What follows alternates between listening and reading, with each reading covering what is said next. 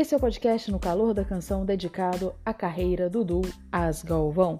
E só foi possível a realização deste podcast graças ao Anchor. E o podcast surgiu de um programa de web rádio do mesmo nome.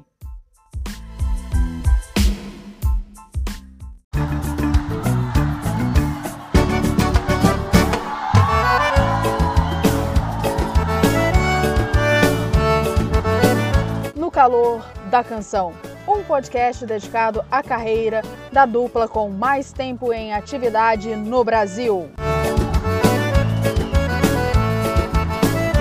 As Galvão. Vivo do calor dos teus abraços, meu amor. O que é que eu faço nesta vida sem você?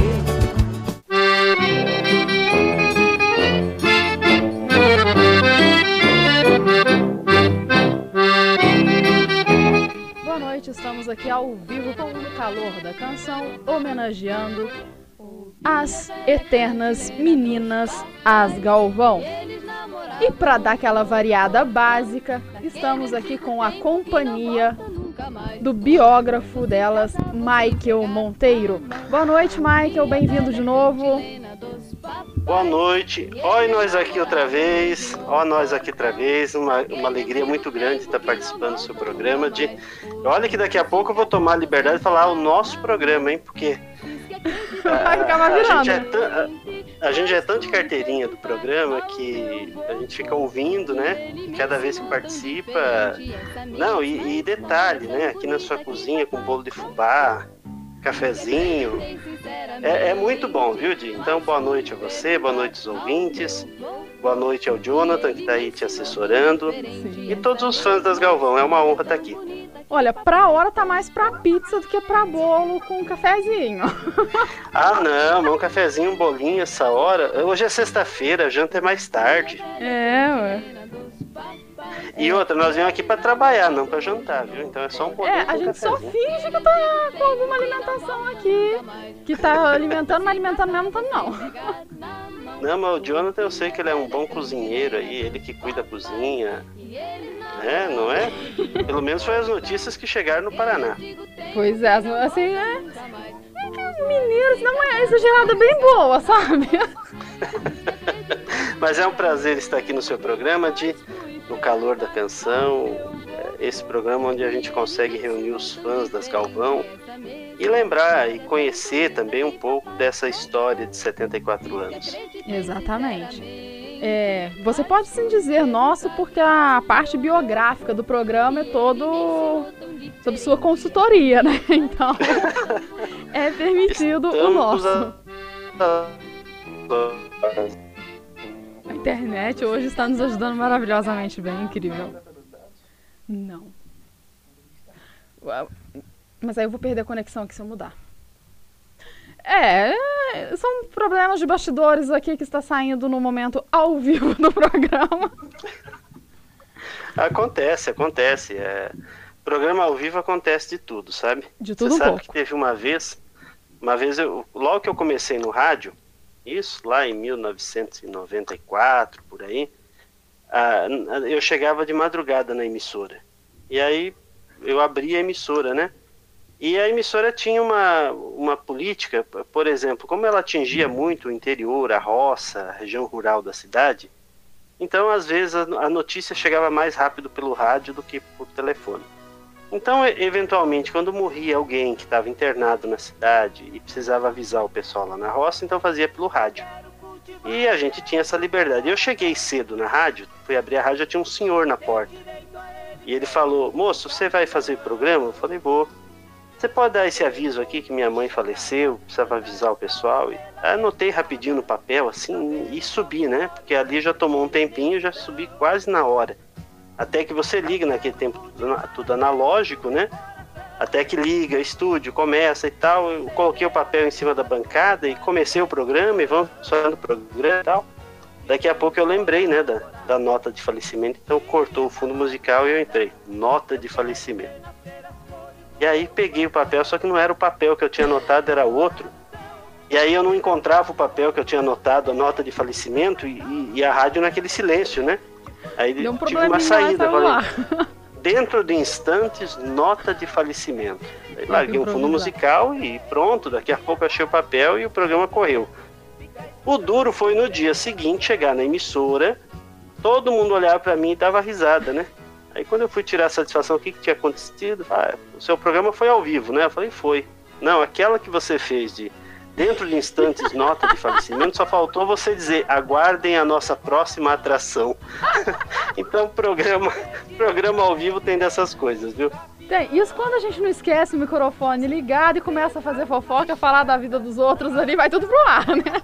Nossa, menina, isso é um perigo, viu? E olha quanta história que isso já rendeu de microfone aberto. Tem até música, né? Microfone aberto, pra você ter uma ideia. É. Mike, vamos começar na carreira delas. Mas naquela Vamos coisa assim, bem antiga. Remetendo a Hum. 46. A Mary apenas cantando 19 sozinha. 1946. 1946. Mary É, esse período sozinha. elas estavam lá em Paraguaçu Paulista, moravam em Sapezal e a Meire se apresentava na Rádio Marconi, Clube Marconi, sozinha, né? Cantava só ela todo domingo.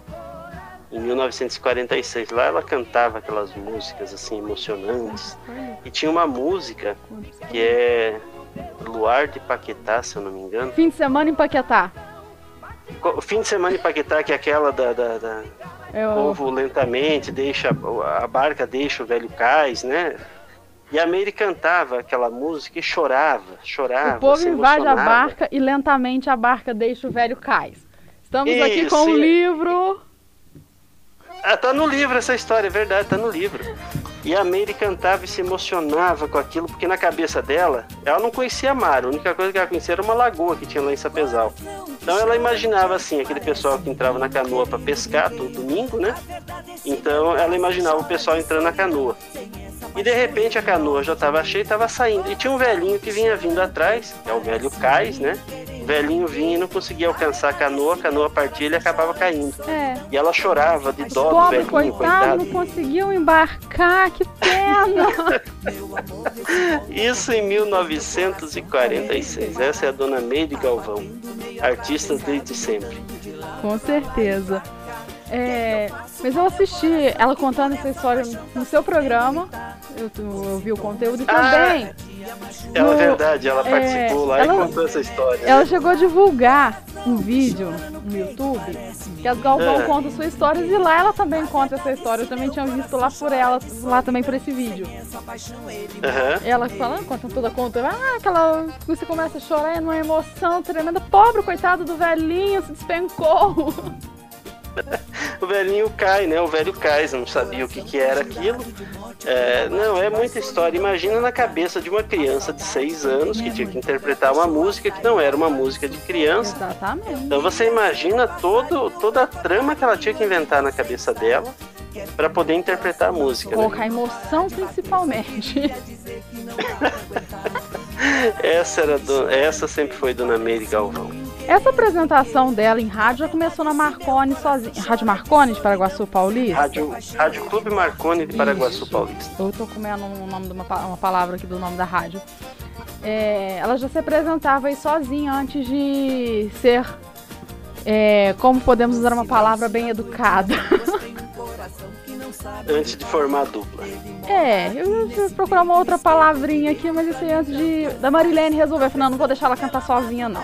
Quero também meu, meu lugarzinho ao Eu- sol. Quero meu lugarzinho. Não, e detalhe, né? Re- Reza, lenda, conta-se a história, Dona Maria contava isso, que a Marilene sempre foi muito quietinha, desde de criancinha. E nunca, a Meire não, a Meire já era mais expressiva, tanto que já cantava, já tinha quase um ano que ela cantava sozinha no rádio, e a Marilene nunca demonstrou, em momento algum a Marilene demonstrou essa, essa queda por cantoria. De repente a Meire tá lá ensaiando com os músicos, né? Que eles iam na casa dela. E do nada a, Ma- a Marilene entra fazendo a segunda voz com 5 anos de idade. Acredite você. 5 anos de idade, uma pessoa sabia o que é segunda voz, não existe isso. É por Deus, é a natureza, né? Uhum. De repente a Marilene entra com 5 anos de idade fazendo a segunda voz para Meire. Pronto, nascia aí a dupla Irmãs Galvão. É, é só por Deus um negócio desse, porque de outra forma não tem explicação.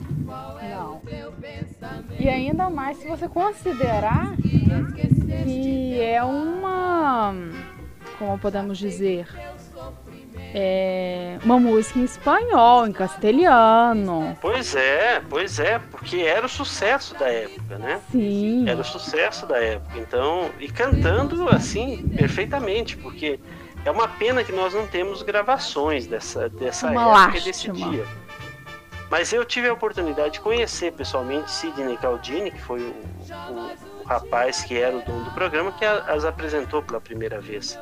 E conversando com o Sidney, já lá no alto dos seus 80 anos, mais lúcido de tudo, o Sidney me falou isso, que não dava para acreditar duas menininhas, uma com 5, outra com 7 anos, cantando aquele, aquele castelhano perfeito e detalhe, sem voz de criança. Se você pegar, por exemplo, o primeiro disco delas, o Rincão Guarani, é de 1954. Então a Meire estava com 14, a Marilene estava com 12 anos. Ainda estavam crianças. E você ouve o disco, você não diz que, que são duas crianças cantando. Sempre coloca ali uma pessoa com mais de 20 anos.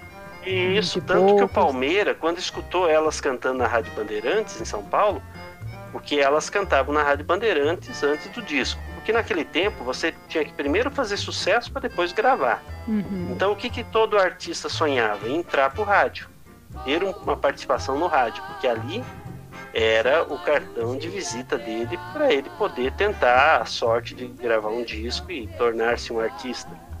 E elas então conseguiram na Rádio Bandeirantes, entraram na Rádio Bandeirantes no programa do Capitão Barduino, que era o Brasil Caboclo, o Serra da Mantiqueira do Biguá, que eram dois programas, um seguido do outro. E elas apresentavam-se duas vezes por semana nesse programa. O Palmeira, Ted Vieira já havia falado para o Palmeira das Irmãs Galvão, que ele precisava conhecer as Irmãs Galvão. O Palmeira então escutou a Rádio Bandeirantes, ouviu elas cantando e não teve dúvidas. Eu vou contratar essas mulheres para gravar. Essas mulheres, porque não imaginava que eram crianças cantando, porque eram, era voz de adulto. É, Ele ficou espantado quando ele foi procurar as Irmãs Galvão, aí encontrou com o pai delas e descobriu que as Irmãs Galvão, na verdade, eram duas crianças. Exatamente. E, e já em seguida gravaram o primeiro disco, Rincão Guarani, Carinha de Anjo, que o Guilherme é, é apaixonado por essa música. Ah, e- elas gravaram esse disco, mas sem nenhuma voz de criança.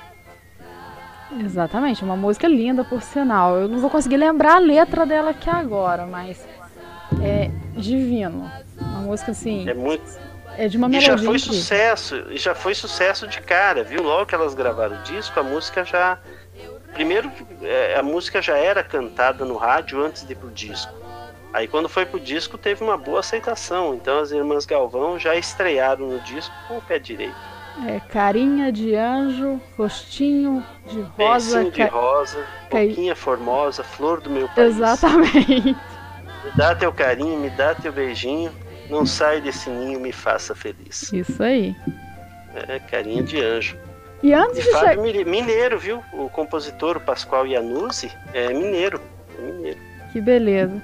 Mas antes de a gente chegar nessa parte do- dos discos, vamos voltar um pouquinho no início da carreira delas. Elas começaram sempre cantando serestas e modinhas que não eram muito apropriadas pela idade de 7 a 5 anos, né?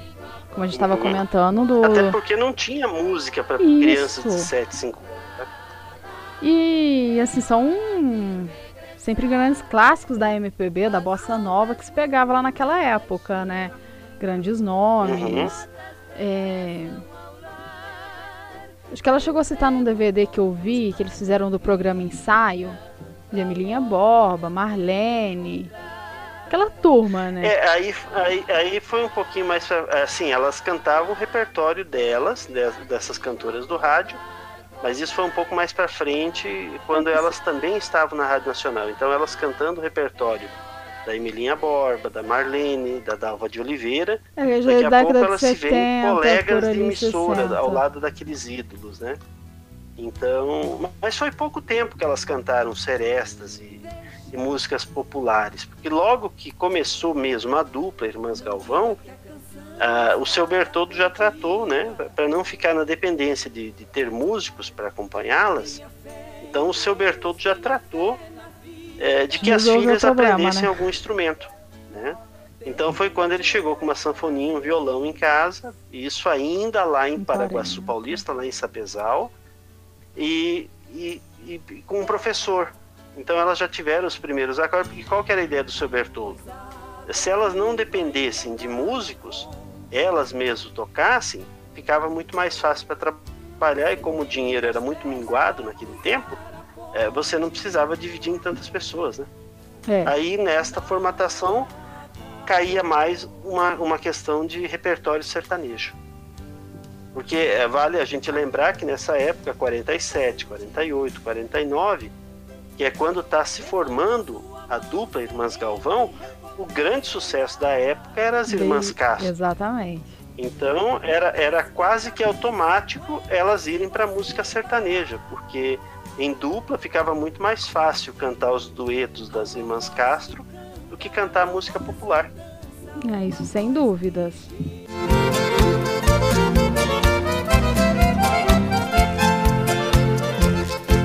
Você me mandou entrar em seu coração. E programa ao vivo é sempre assim, com erros e com palhaçada. Making off, making off. Making off. Eu vou tentar cortar isso na hora de divulgar do, da gravação de vídeo. Não, vai guardando, vai guardando isso. Depois, uma hora, você lança um podcast só dos making off. Você vai ver que sucesso vai fazer. É igual um amigo que tem lá em Arapongas. Ele, Arapongas aqui no Paraná, o Fernando. Ele é radialista também na Sertão Brasil. Ele apresenta um programa toda, toda segunda-feira.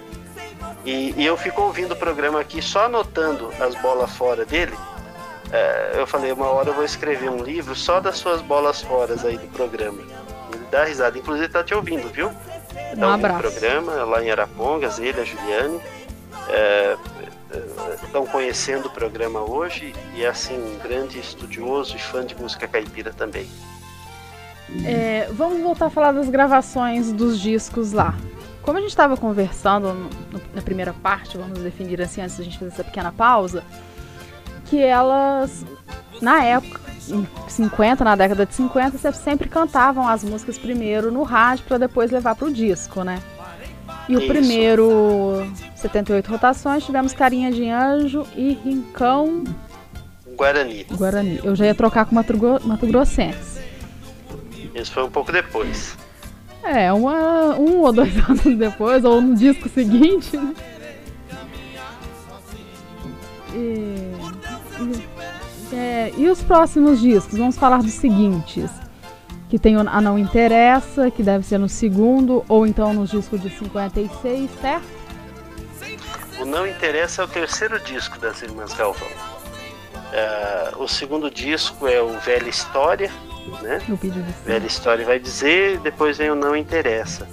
O não interessa até tem um, um detalhe muito interessante. Essa composição é do, do Lorival dos Santos. E o Lorival dos Santos, nessa época, é, ele fez uma declaração numa revista falando que é, ele já era um compositor bastante conhecido, com músicas gravadas pelas grandes duplas da época, como Tonico Tinoco, Zique Zeca, Tião Carreira e Pardinho, início de carreira, já gravavam Lorival dos Santos. E o repórter perguntou para o Lorival dos Santos quais as músicas de maior sucesso. Aí ele começou a elencar as músicas.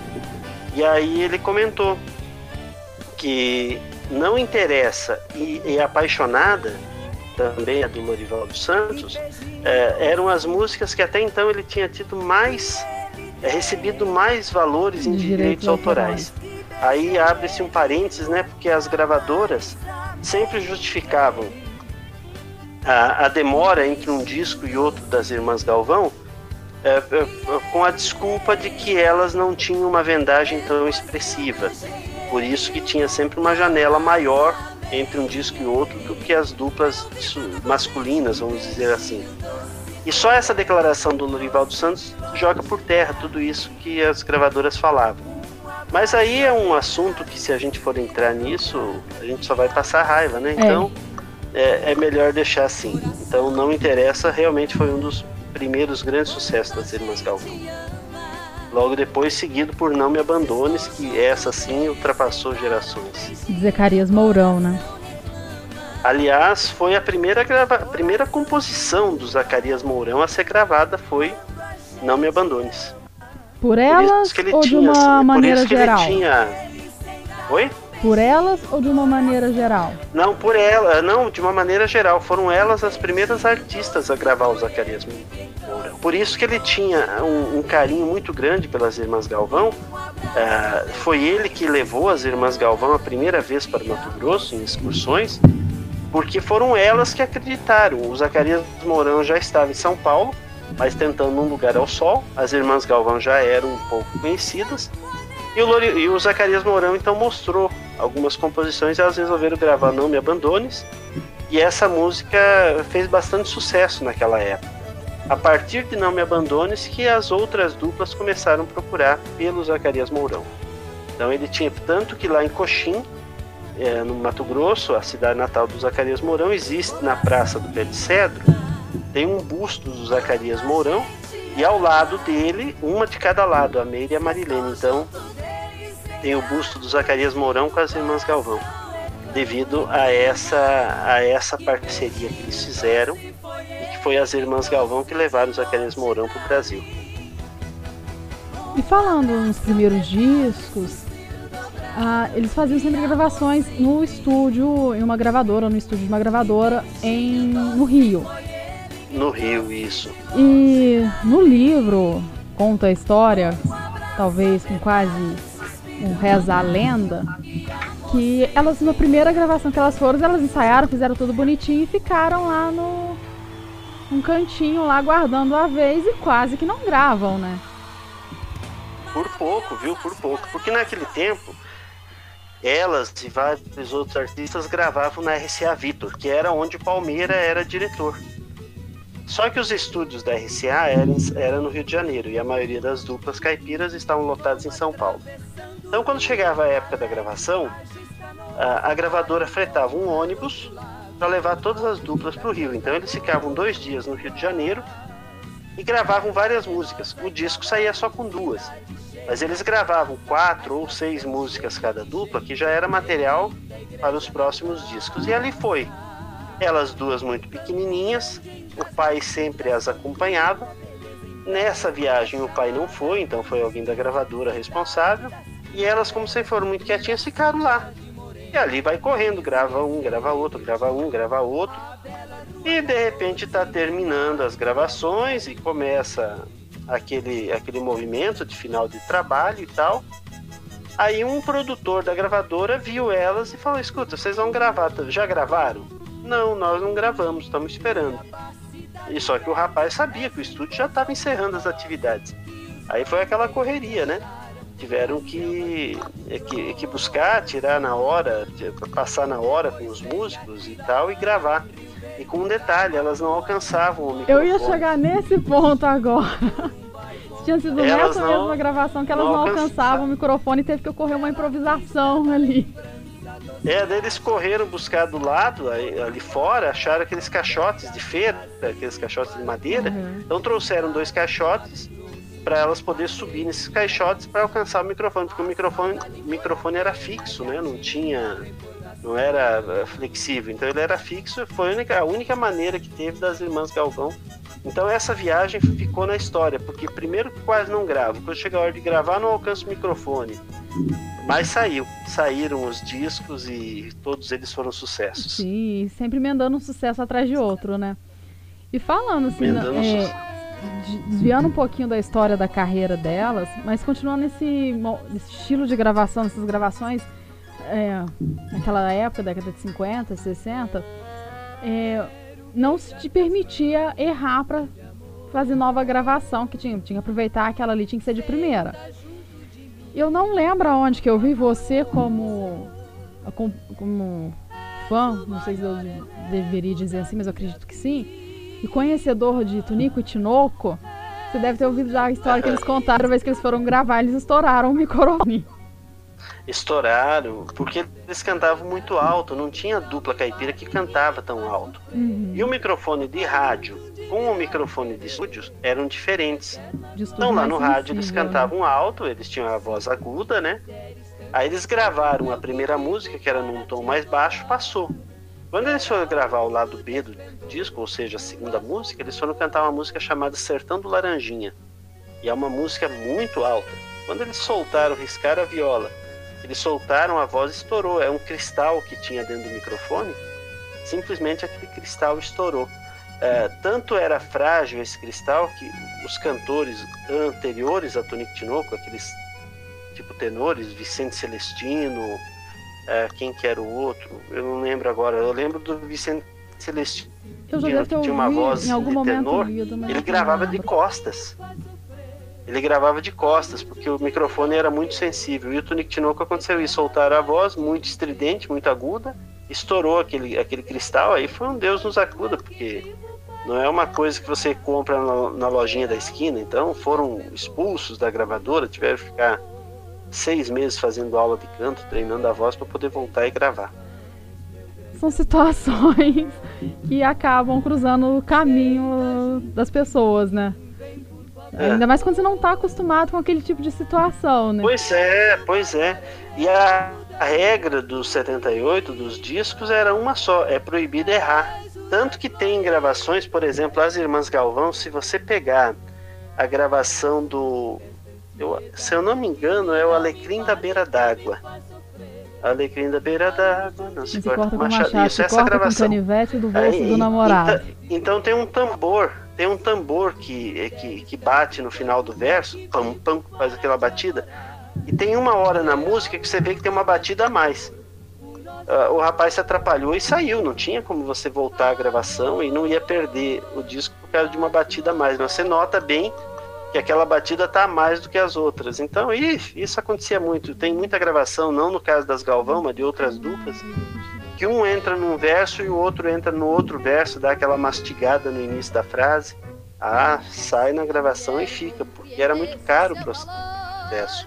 Olhava sempre para o homem com desdém, pois mesmo quando ele nos quer roubar o amor, Aproveitando aqui, mandando um delicado, pra qual Karine, pra todo o ninguém. pessoal do fã-clube das Suas Galvão. palavras são peçonhas venenosas para que possa nos roubar o coração. Eles empregam juras falsas enganosas, pois o por favor, gente, quem tem todo homem é traição. Amar com seriedade não é para qualquer Eu posso aproveitar, ma- posso aproveitar e mandar um abraço também? É Pode. só o da mulher. Quem está ouvindo o programa, mais como eu já falei lá em Fernando e a Juliana estão ouvindo. E também perdida. Ah, esse duo que eu considero abandonar o lar uma- o- uma- melhor quando duo julguei que por da música caipira da atualidade. Moacir e Sandra. poucos dias Estão lá em São Paulo ouvindo o programa, estão inferno. ligadinhos aqui na Rádio JDA, no calor da canção. Então, um grande beijo para eles. Volto a dizer, na minha opinião, o melhor duo de música caipira da atualidade. Isso aí. Um abraço ao Moacir e à Sandra, que estão lá nos acompanhando. Aproveitar assim que eu tô aqui folheando o livro, vamos divulgar ele mais uma vez, que é o Dossiês Galvão, do Michael Monteiro. Estou aqui com ele. Em breve vem a segunda, segunda edição, eu ia falar segunda parte, mas com um pouco de segunda É, parte, né? não, é, a gente costuma falar é a revisão ampliada. Isso. Então é a segunda edição com revisão ampliada. Então já tem muitas histórias interessantes pra, pra que vai ter nessa segunda edição. Ainda não temos a data disso por conta de pandemia, de tudo isso. Então todos esses processos ficaram parados por um período, né?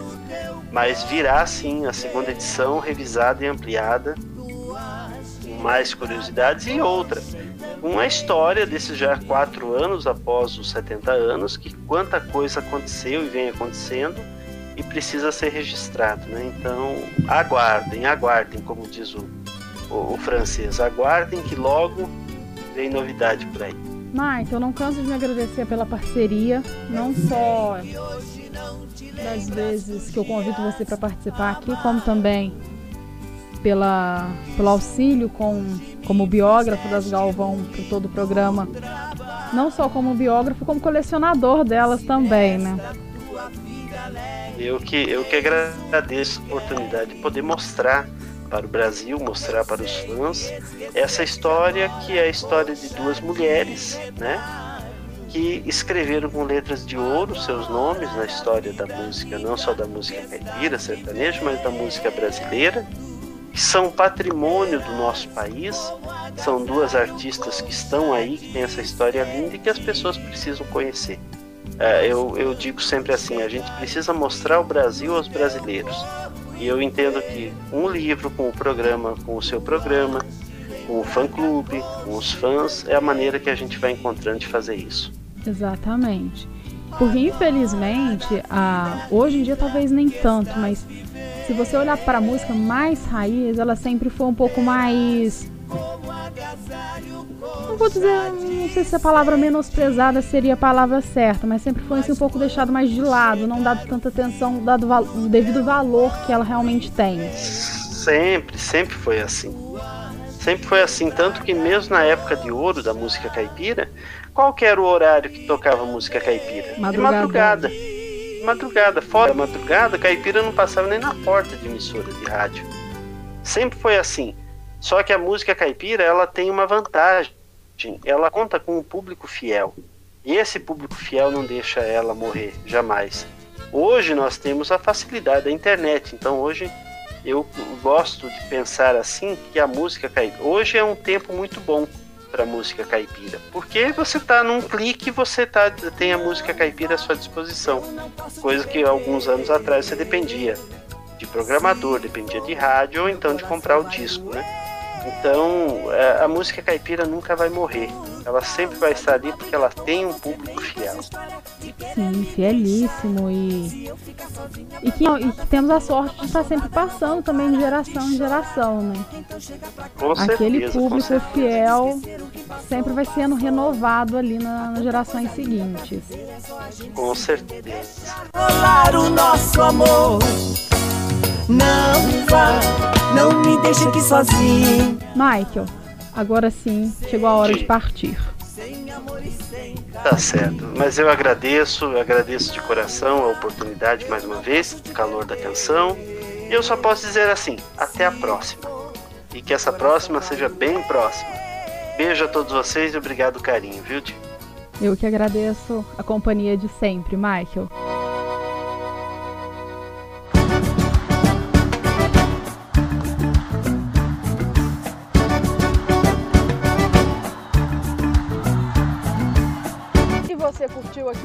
Podcast em homenagem aos mais de 70 anos de carreira do Dudu As Galvão.